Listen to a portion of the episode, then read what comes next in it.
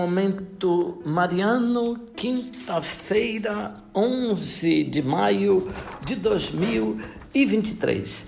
Querido irmão, querida irmã, que bom estarmos juntos para mais um Momento Mariano.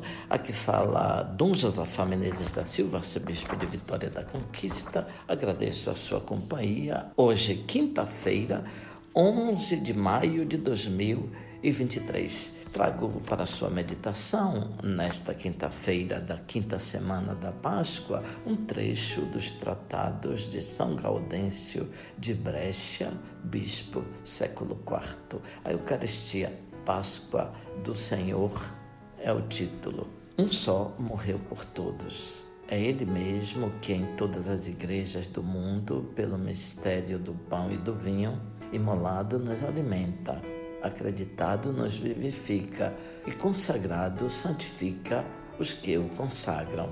Esta é a carne e este é o sangue do Cordeiro. É o mesmo pão descido do céu que diz: O pão que eu darei é a minha carne dada para a vida do mundo. Também o seu sangue está expresso sob a espécie do vinho.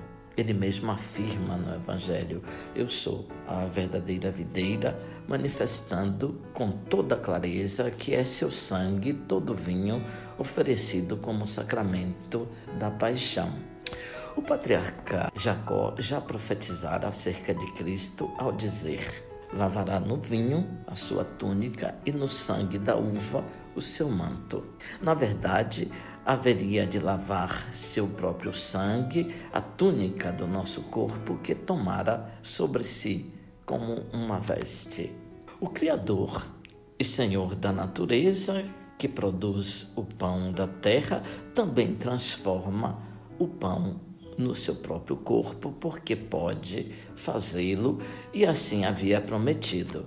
Do mesmo modo, aquele que transformou a água em vinho, transforma o vinho no seu sangue.